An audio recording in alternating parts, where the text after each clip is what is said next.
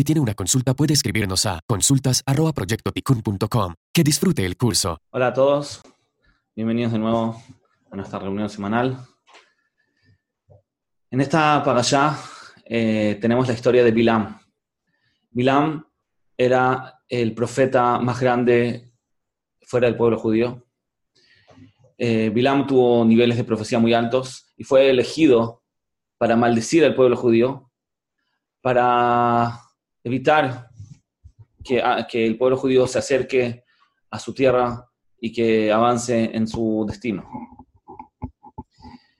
Pero Bilam no solamente es este profeta, sino que también es el símbolo de una persona con malas cualidades. Cuando la Mishnah en Pirkei Avot, en el último capítulo, capítulo quinto, el último capítulo de la Masej misma, nos quiere describir las eh, cualidades, las peores cualidades que existen, menciona las tres cualidades centrales que tenía Bilam y que son las tres opuestas que tenía Abraham Avinu. Según los comentaristas ahí en la Mishnah, entendemos que esas tres cualidades que caracterizan a Bilam en forma negativa y caracterizan a Abraham en forma positiva, no son simplemente tres cualidades, sino son realmente las tres cualidades más importantes que existen. Y de hecho, no solo son las más importantes, sino que son las tres cualidades que incluyen todo. Son las tres raíces de todas las cualidades humanas. Las buenas y las malas. Empecemos tratando de pensar nosotros mismos, antes de analizar las tres cualidades que menciona la Mishnah. ¿A qué persona nosotros admiramos? ¿Quién es una persona realmente admirable? Que lo vemos como un ejemplo. Una persona que, nos gustaría ser como él. Una persona que realmente eh, tiene cualidades positivas. ¿Cuáles son las cualidades principales que esperaríamos que tenga?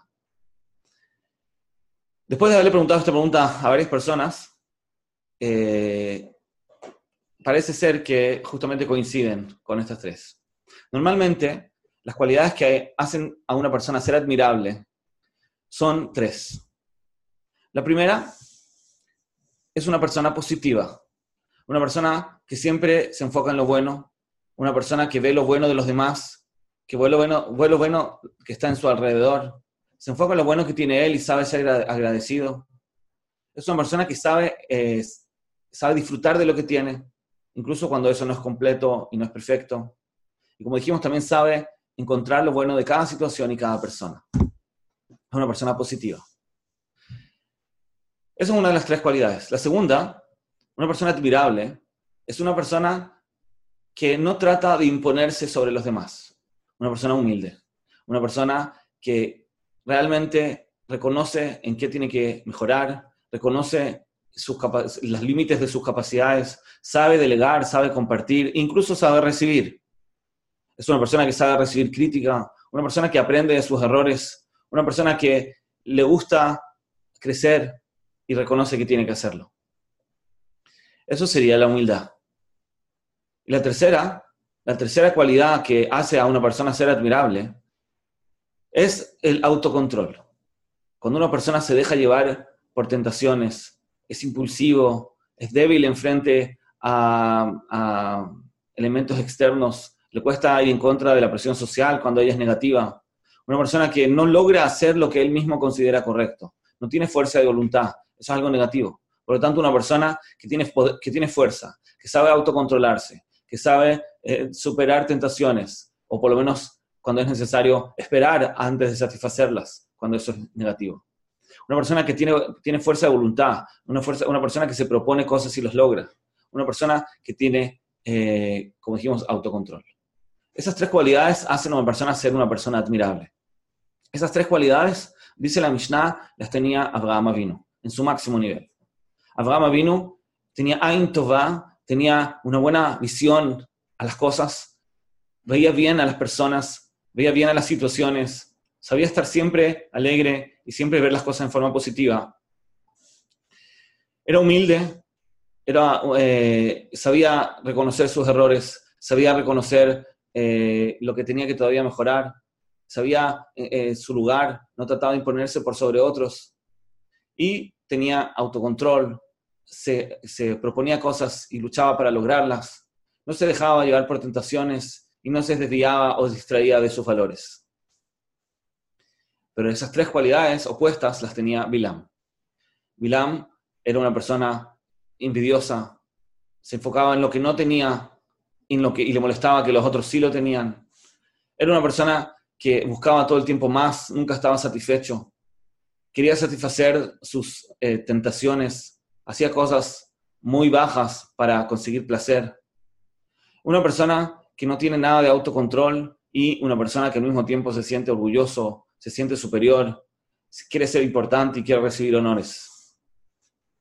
Es curioso, pero estas tres cualidades que me parece que son evidentes, que es claro que las necesitamos para ser personas realmente valiosas, por más que es tan obvio y tan evidente que son necesarias, no siempre eh, realmente las buscamos.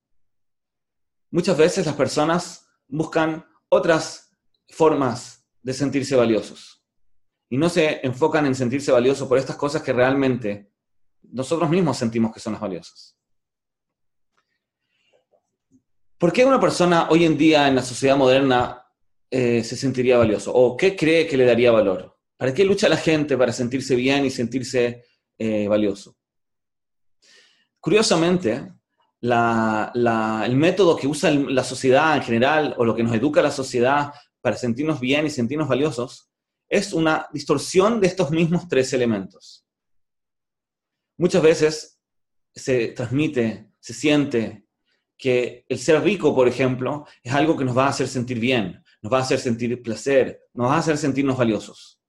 Porque en la sociedad eh, el, que es más rico, el que tiene más recursos, se siente superior, se puede sentir valioso por más que, más que otras personas.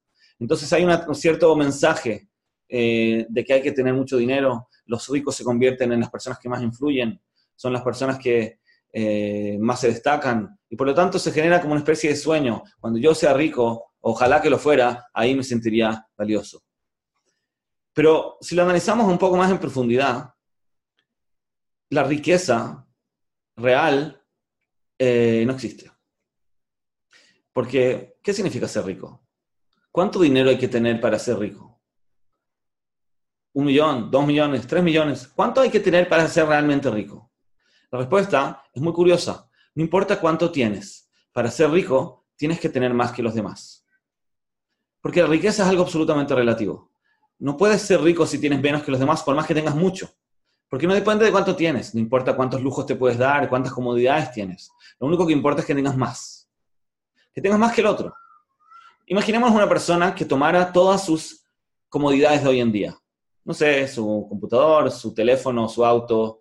Con todas esas cosas, él retrocediera, no sé, 100 años en el tiempo. Digamos que él se llevara todas estas comodidades hacia el pasado. ¿No sería él la persona más rica del mundo? Cuando nadie tiene teléfono, nadie tiene auto, todas esas facilidades que él tiene, ¿no lo harían ser la persona más rica del mundo? Entonces, ¿por qué esas mismas cosas no lo pueden hacer hoy en día la persona más rica? Si tiene las mismas comodidades.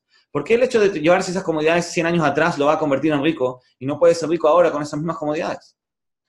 La respuesta es muy simple y muy triste. Él no puede ser rico ahora con eso porque todos lo tienen, o muchos. Para ser rico una persona tiene que tener más. O se puede también lograr la riqueza si los demás tienen menos.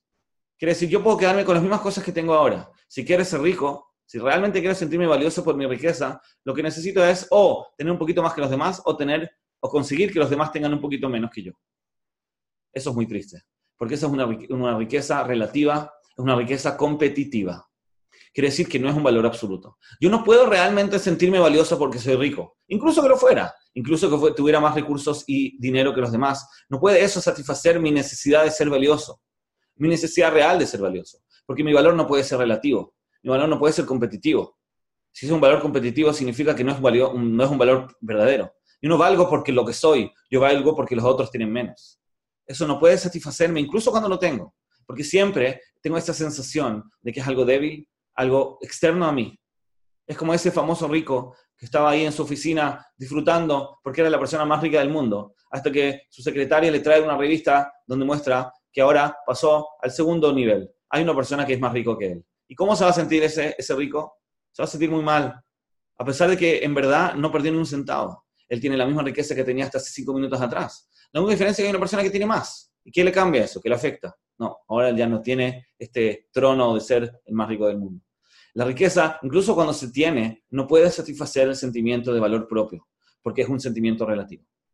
¿Qué es lo que es la riqueza verdadera? Nos enseña la Mishnah, la Mishnah en Perkei Avot, ¿Quién es el rico el que está contento con lo que tiene? ¿Cuál es la idea de estar contento con lo que tiene? Es una persona positiva. Es una persona que sabe disfrutar de las cosas que tiene y no se enfoca en lo que no está, sino en lo que sí está. Esa satisfacción no proviene de un número y no proviene de una competencia, de tener más que el otro o que el otro tenga menos. Esa satisfacción proviene de, en sí misma. Es una satisfacción de poder enfocarme y agradecer por lo bueno que tengo en mi vida. Es una habilidad emocional, la habilidad emocional de ser positivo. Cuando una persona sufre por las situaciones que lo rodean, muchas veces su problema no es lo que pasa o lo que le falta, sino su problema es su visión, en qué se está enfocando. Si se está enfocando en lo que no tiene o en lo que tiene. Si logra disfrutar de lo que tiene, a pesar de que eso no es completo. Porque como tal como nos enseña la Mishnah, el rico es el que está sameach bejelko, el que está alegre con su porción. Quiere decir, él sabe que esa porción es incompleta. No es una porción absoluta, no tiene todo, es solamente un helek, es solamente una parte. Pero él es esa capacidad de poder valorar esa parte, sabiendo que no es completa, sabiendo que no es absoluta. Es una habilidad emocional que se puede conseguir es la cualidad que tenía Abraham vino y que tenemos que tratar de aprender de su ejemplo.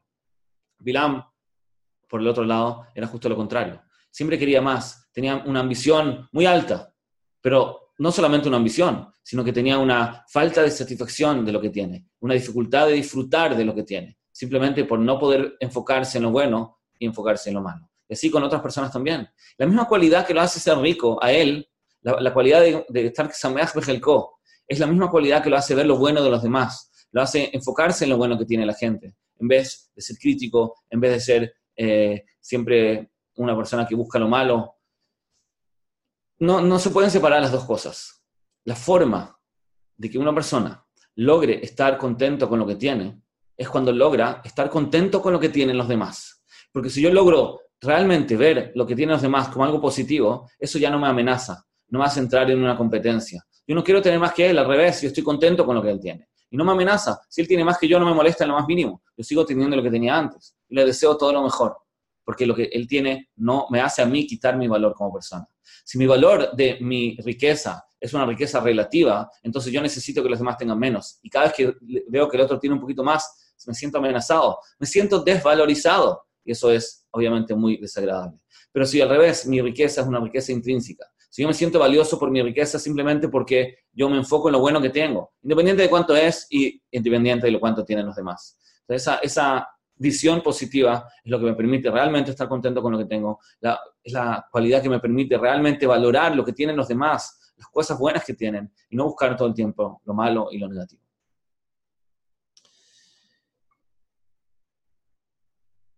La primera cualidad entonces es el ser positivo. El ser positivo el disfrutar de lo bueno que uno tiene, incluso cuando eso no es completo. La segunda cualidad es la cualidad del orgullo. Es negativo, es destructivo, pero muchas veces las personas en el mundo buscan sentirse valiosos por una competencia, quieren saber más que el otro, quieren tener más éxito que el otro, y eso es lo que les hace sentir bien. Entonces, ¿cuánto éxito tengo que tener para sentirme valioso? ¿Cuánto tengo que saber o cuántos títulos académicos tengo que tener para sentirme valioso por mi conocimiento o por mi éxito o por mis logros? ¿Cuánto, ¿Cuándo un logro me hace sentirme bien? ¿Hay alguna medida objetiva? Claramente no. Acá pasa exactamente lo mismo que con la riqueza. ¿Cuándo una persona se destaca, por ejemplo, por su inteligencia? ¿Cuánto uno tiene que saber para ser sabio? No hay una medida. Simplemente uno tiene que saber más que los demás. Si una persona sabe más que, las personas que lo rodean, se siente eh, valioso.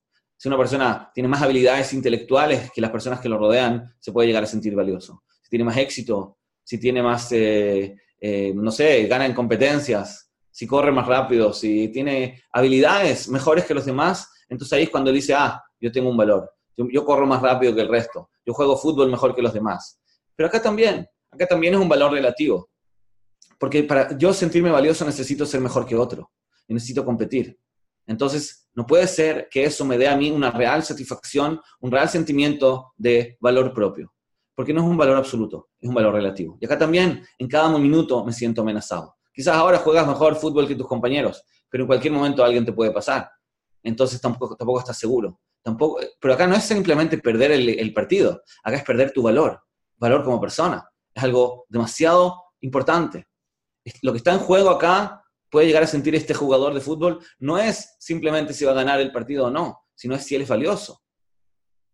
Es demasiado fuerte, es demasiado peligroso. Y así con todas las áreas. Si yo tengo que ser inteligente más que los demás para sentirme valioso, entonces nunca voy a reconocer que estoy equivocado, no voy a querer pedirle consejos al otro para que no parezca que él sabe más que yo. Me va a costar mucho recibir, yo quiero sentirme autosuficiente, no quiero sentir que necesito a nadie, porque yo sé, quiero sentirme valioso por mis propias capacidades. Y eso obviamente me limita mucho, me perjudica mucho, porque la forma de crecer, la forma de avanzar, es siempre aprendiendo de los errores, aprendiendo de otras personas, sabiendo también recibir. Claramente es muy importante dar, pero para un orgulloso el desafío es justamente recibir, aceptar que hay personas que le pueden dar cosas que él no tiene, saber delegar, confiar en otras personas.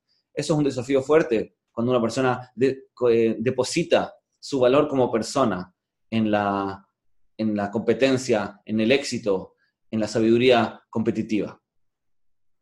Entonces acá también, en este eh, elemento, también hay que tener cuidado de no basar eh, nuestro valor como personas en algo competitivo. ¿Cuál es, la, cuál es la, el, verdadero valor? Es justamente lo contrario. Cuando una persona se siente humilde, cuando una persona al revés sabe aprender de los demás, sabe aprender de sus errores, esa es una persona que se siente realmente valiosa. Es curioso, pero es justo lo contrario de lo que piensa el mundo en general. Una persona siente que él se va a sentir valioso cuando se destaque en su éxito, cuando sea mejor que otros, pero eso en verdad es todo lo contrario, porque estoy compitiendo, estoy eh, depositando mi valor personal en, en los demás, en que los demás sean inferiores a mí. El verdadero valor como persona se consigue justamente cuando una persona es humilde, cuando una persona valora lo que no sabe, entiende que todavía puede saber y crecer mucho más, tiene motivación porque quiere más. La palabra humilde en hebreo se dice anavá. Anavá viene de la raíz ani. Ani significa pobre. Una persona humilde, realmente humilde, en el concepto correcto, en el contexto correcto, una persona humilde es una persona que quiere más, una persona motivada, una persona que quiere crecer, que sabe que tiene que crecer, es una persona admirable, porque sabe aprender de las situaciones de las personas. La única cualidad que no genera envidia, dice el Orjot Sadikim, uno de los grandes libros de Musar, es la humildad. Cualquier cualidad positiva puede despertar humildad, puede despertar envidia en los demás. Mira esta persona que tan inteligente es, mira esta persona que tan rico es, mira esta persona que tan tzadik es. son todas cosas que pueden despertar envidia. Pero la humildad no es algo que despierta envidia. ¿Por qué? Porque justamente la humildad es cuando la persona le da lugar al otro. Es cuando la persona siente la importancia del otro, respeta al otro, no entra en la competencia. Justamente salir de la competencia. El hecho de ser humilde significa que te está diciendo, te doy todo el respeto del mundo, no, tengo, no me siento amenazado porque tú eres valioso, porque tu valor no me amenaza a mí, significa que yo tengo un valor propio. Como tal como dice la Mishnah en Pirkei Avot. ¿Quién es el que tiene kavod? El que sabe, ¿quién es el que tiene respeto, el que tiene honor? El que sabe darle honor a los demás, a todos los seres humanos. Porque si yo le doy honores solamente a algunos, significa que le estoy dando honor a alguna de sus cualidades. Pero cuando yo soy capaz de darle honor a todo el mundo, significa que les estoy respetando simplemente por el hecho de ser seres humanos. Y eso significa que yo también soy valioso. Si yo respeto a las personas por cualidades, significa que estoy dándole respeto a cosas relativas, a cosas eh, competitivas. Pero si yo logro respetar a los seres humanos simplemente por ser seres humanos, significa que yo también tengo valor, porque yo también soy un ser humano no es una competencia. El, humilde es la persona que sabe, no estoy hablando de una persona que tiene baja autoestima, que no se sabe valorar a sí mismo. Estoy hablando de una persona que su valor no depende de los demás. No necesita ser más que otros para sentirse valioso. Y la tercera cualidad es la cualidad del el autocontrol, la fuerza de voluntad, la capacidad de vencer tentaciones, proponerse metas y avanzar hacia ellas. Abraham Avinu tenía esa cualidad, pero Bilam tenía justo lo contrario. Bilam era una persona que se dejaba llevar por sus intereses inmediatos, se dejaba desviar por, por placeres y por cosas que los desviaban de sus propios valores, de sus propias creencias. Lo que quería era simplemente una comodidad, una satisfacción, en vez de hacer lo que él mismo entendía que le hacía bien. hacer lo que él mismo entiende que le conviene y lo que es correcto para sus propios valores. Esta cualidad eh, es también muy opuesta en cómo se manifiesta en la sociedad. Muchas personas creen que van a sentirse bien cuando van a satisfacer sus gustos, cuando van a, hacer lo que se les antoja. Esa es la sensación, pero claramente esa sensación es absolutamente equivocada.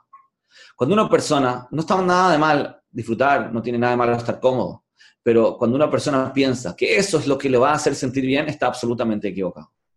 Porque lo que le hace sentir bien a la persona es justamente lo contrario. Es cuando una persona logra vencer una tentación, cuando una persona logra, logra, digamos. Lograr significa proponerse una meta, luchar en contra de todas las distracciones, luchar en contra de la corriente y conseguirlo.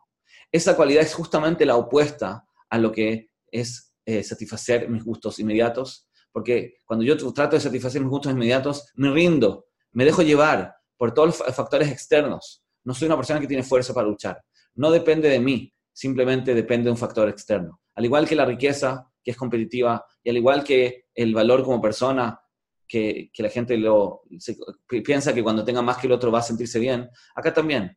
Si yo digo que voy a sentirme bien porque estoy cómodo, significa que mi felicidad, mi valor como persona, depende de factores que son justamente fuera de mi alcance. Si yo necesito comer bien, dormir bien, tener eh, placeres para estar bien, significa que mi placer no es interno. Mi satisfacción depende de factores externos que pueden estar y pueden no estar. No depende de mí. Es algo absolutamente externo a mí. Puede ser que en este momento lo tenga, pero en el fondo eso me hace sentir débil. Porque si yo soy una persona que no logra vencer una tentación, cada vez que yo me dejo llevar por una tentación en contra de mis propios valores, cuando hago algo que yo sé que me hace, mal y simplemente lo hago porque ahora me causa placer, me estoy transmitiendo a mí mismo que soy débil. Me estoy transmitiendo a mí mismo que no puedo confiar en mí mismo, que yo no voy a poder lograr las cosas que quiero. Porque incluso ahora que no quería comerme esta comida, me la comí igual. Eso quiere decir que soy débil. Y que si el día de mañana me propongo algo, no hay ninguna seguridad de que lo logre. Simplemente porque pueden haber tentaciones en el camino que me distraigan.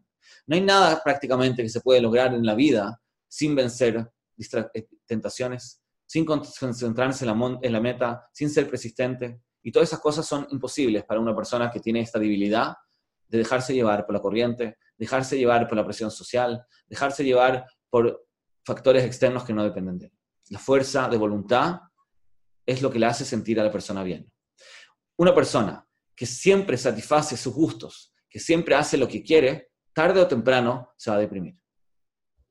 A pesar de que en teoría tiene todo bien y está todo cómodo, está todo fantástico. Pero justamente eso, el hecho de que no haya practicado este músculo del autocontrol, es lo que le hace sentir inseguro, lo que le hace sentir miedo y que al fin de cuentas le hace sentirse una persona sin valor.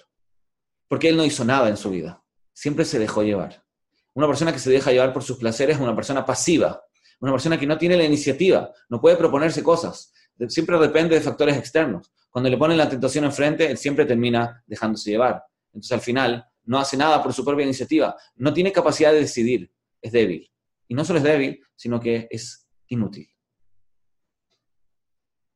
Estas tres cualidades, el ser positivo, el ser humilde y el ser fuerte, el autocontrol, son las tres cualidades que convierten a una persona en una persona realmente admirable.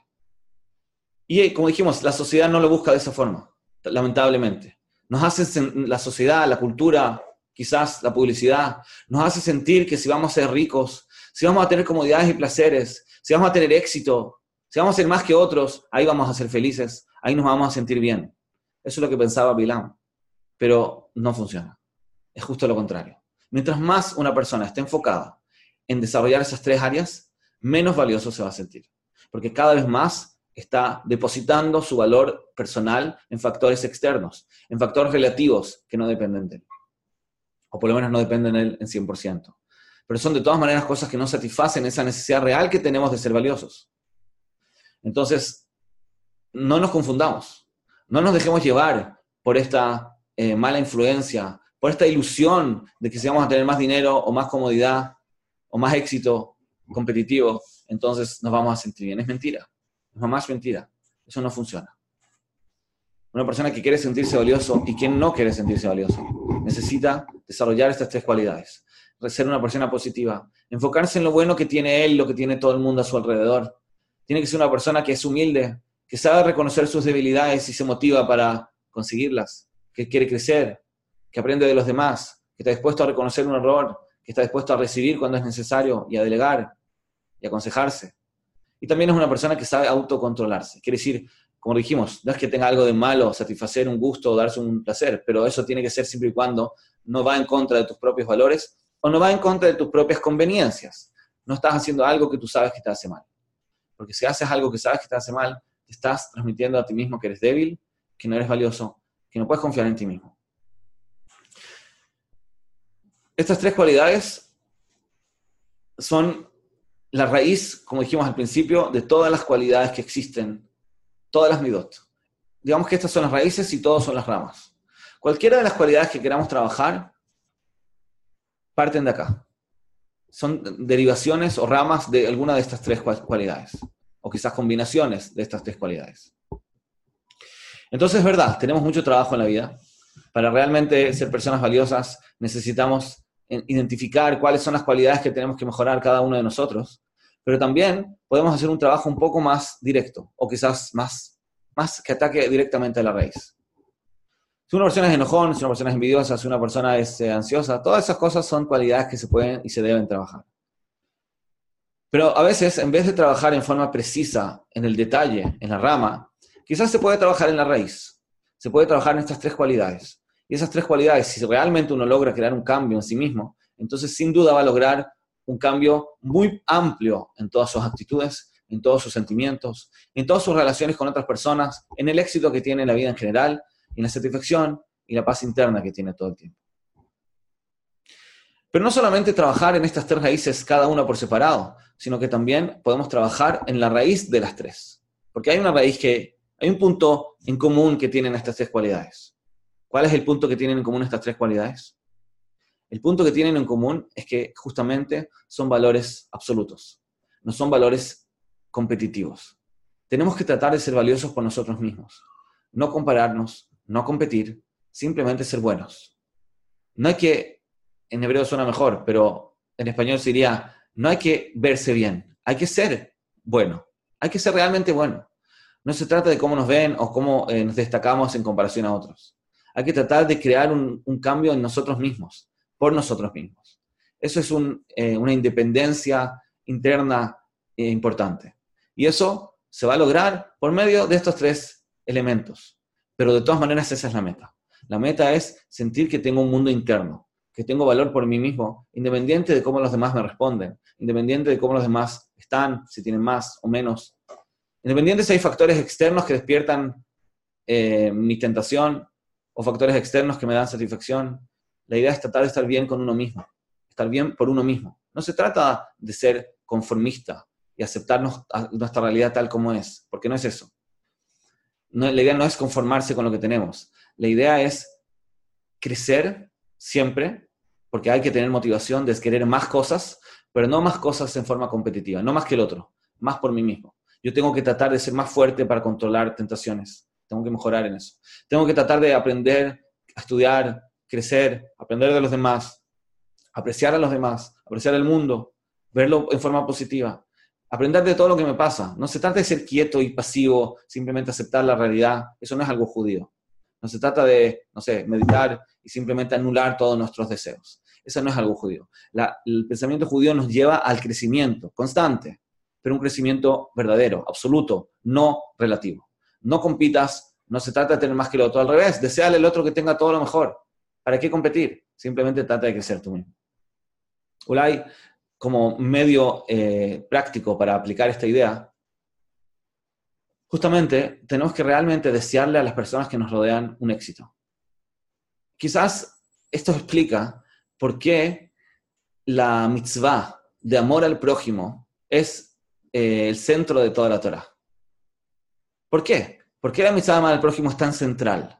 Hay otras mitzvot. Esta mitzvah es buena, muy importante, pero ¿por qué es la central? Porque cuando Hillel le quiso enseñar a esa persona toda la Torah, cuando mientras estaba parado en un pie, le habló de ese concepto? de no hacerle al otro lo que no quieres que te hagan a ti, o todo ese tema. ¿Por qué?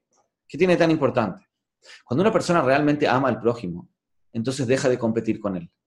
Justamente cuando la Guimara nos quiere enseñar el tema del amor de un padre a un hijo o de un rab hacia su alumno, nos dice que no hay envidia. El rab no, alumna, no envidia a su alumno.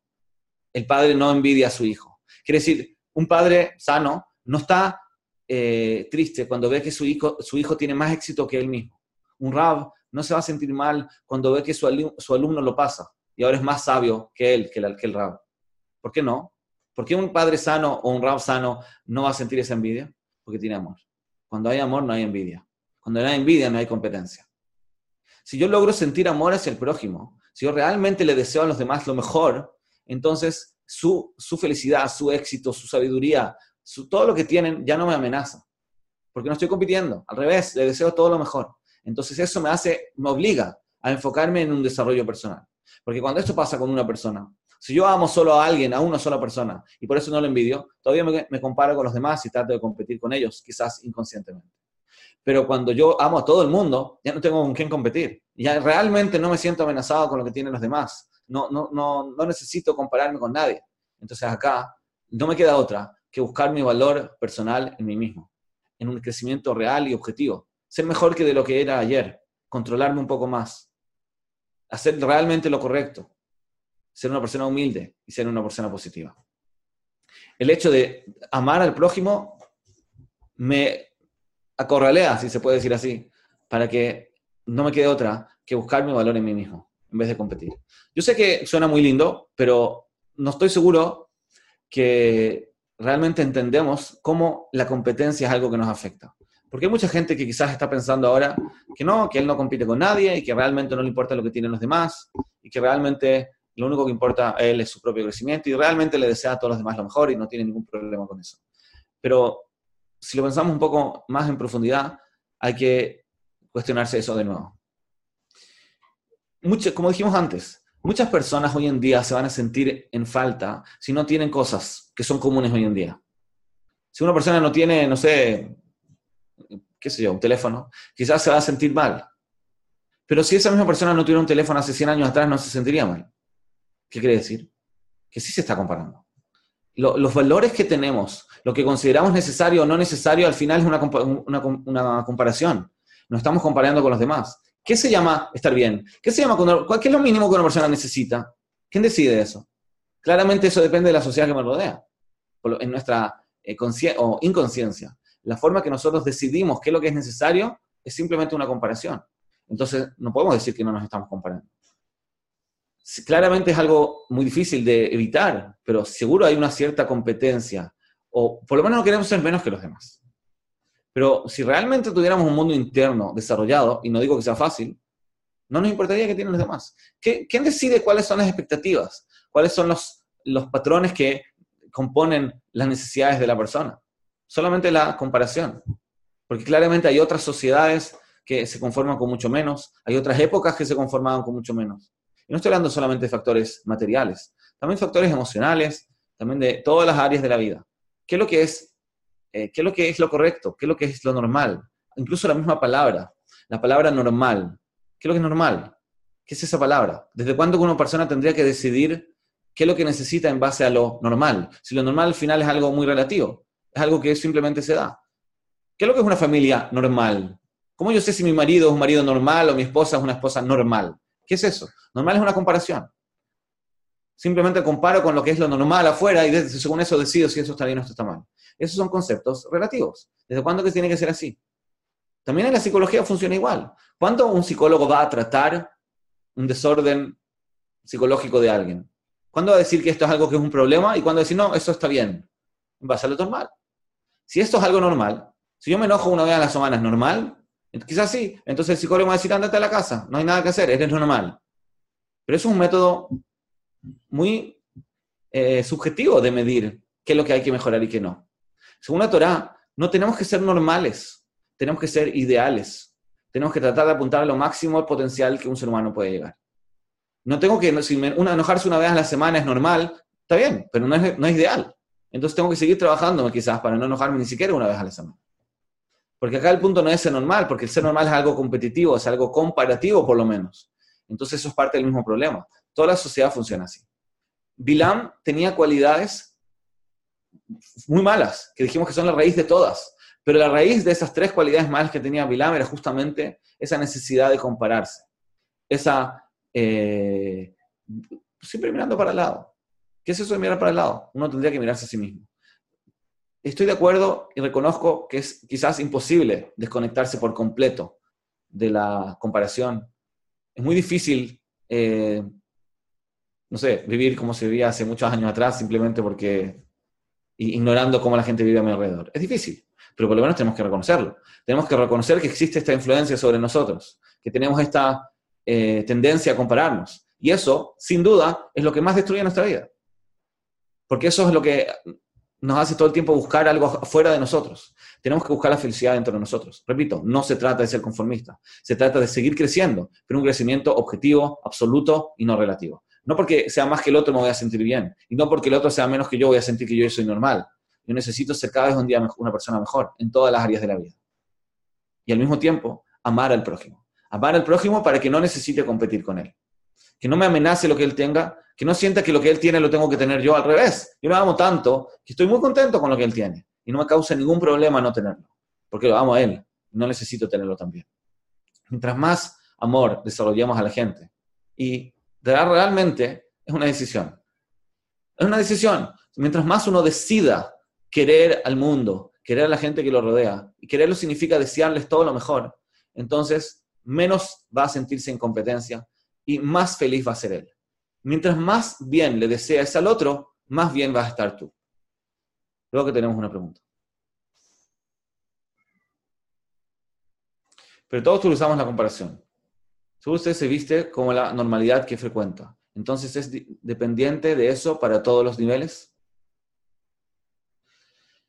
Si entiendo bien la pregunta, la pregunta es que también cuando todos usamos la comparación, por ejemplo, cuando una persona se viste de forma normal. Seguro, estoy de acuerdo. Es, claro que lo normal define mucho de nuestras actitudes, no hay ninguna duda. Yo no digo que una persona tiene que hacer algo anormal, de hecho, es importante pertenecer. Quiere decir, como dice la Mishnah, altifrosh Una persona sí necesita pertenecer al grupo, a un cierto grupo, no puede estar solo. El ser humano necesita pertenecer, no puede ser el raro, no puede ser una persona que se viste como un loco, no puede ser una persona que no habla con nadie. Tenemos que pertenecer y para pertenecer tenemos que tratar de hacer cosas normales. Pero eso no define nuestros valores y eso no define lo que es bueno y lo que es malo. Eso no, nos, eh, no es lo que nos hace sentir valiosos o no debería ser lo que nos hace sentir valiosos. Eso es simplemente un código de conducta para realmente no apartarnos del grupo, para poder pertenecer y ser uno, de, uno del grupo, porque simplemente necesitamos una sociedad. Nos queremos casar, queremos tener familia, queremos, queremos que nuestros hijos no se avergüencen de nosotros, etc. Pero eso no son valores eso no me hace sentir a mí valioso. No porque me voy a vestir igual o diferente que los demás me voy a sentir valioso. Una persona se tiene que sentir valioso porque es una persona que hace algo valioso. Y ese valioso tiene que ser algo absoluto, algo que es valioso por sí mismo, no porque es más que los demás. Y no sentirse menos valioso cuando no puede tener lo que tiene el otro. Yo no estoy diciendo que uno tiene que ser diferente. Para nada. No hay ningún ideal de ser diferente. Es más, si puedes darte el gusto o los lujos que todo el mundo a tu alrededor lo tiene, dátelos. No tiene nada de malo. No, no, hay que, no, no digo que sea malo eh, conseguir lo que, si un día es fácil tener un teléfono, bueno, no, abúsalo, ¿por qué no? Yo solamente estoy diciendo que no tiene que ser ese el parámetro para medir lo correcto, para medir lo que es realmente necesario. Si no puedes conseguir un teléfono, ¿te tienes que, te tienes que deprimir? Esa es la pregunta. Cuando tú no, eh, ¿en, qué en base a qué medir lo que es realmente necesario o lo que es realmente correcto? Eso, en ese punto es donde no hay que basarse en lo que es lo normal. Ni para más ni para menos. Si todos hacen algo malo, no significa que hay que hacerlo, a pesar de que es normal. Y si todos tienen algo, no significa que tú sin eso no puedes vivir. Porque si no lo puedes conseguir, no significa que es necesario. Es, a ese punto voy. Entonces, no, no, no, la idea no es ser individualista, ser un loco. La idea es saber qué es lo que realmente nos da valor. Uno puede tener cosas, puede darse gustos, puede buscar el éxito, puede incluso buscar la riqueza, no tiene nada de malo, siempre y cuando no deposita su valor como persona en eso. Si no sueña o no se ilusiona que eso es lo que le va a hacer, lo va a hacer sentirse valioso. Ese es el punto. Si no es eso lo que lo hacer sentirse, eh, normal. Quiere decir, no es eso lo que lo hace sentirse que está haciendo lo correcto. Porque el, concepto de normalidad es algo que va cambiando todo el tiempo, en todas las áreas. Lo que es común, lo que hacen los demás, las costumbres, las comodidades, los lujos y los valores. Las sociedades cambian. Entonces, ¿cómo puede ser que mis valores sean tan relativos? ¿Cómo puede ser que lo que yo necesito para estar bien sea tan relativo? Si lo necesitas, lo necesitas. Si no, no. ¿Qué importa lo que tienen los demás? Si te puedes dar el gusto, dátelo. Pero si no, ¿por qué el hecho de que lo tengan los demás significa que tú tienes que sentirte mal? Claramente, eh, creo, quizás estoy equivocado, pero para mí entender la clave de ser una persona realmente valiosa es eso, es buscar el valor en nosotros mismos, hacer cosas valiosas y no buscar un valor relativo, no buscar un valor que depende de factores externos, que depende de cosas que tengo que conseguir desde afuera. Tengo que crecer, tengo que ser mejor, tengo que mejorarme como persona, tengo que observar lo bueno y lo positivo que me rodea, tengo que entender y aceptar a la gente, pero no tengo que depender de eso, no tengo que depender de lo, cómo el mundo me trata, por decirlo así. Porque todo depende de nosotros. Depende del crecimiento personal, depende del amor al prójimo. Porque el amor al prójimo, al final, es el amor a nosotros mismos. Cuando yo amo al otro, como dijimos, no estoy compitiendo con nadie. Yo te deseo todo lo mejor, por lo tanto yo también estoy bien.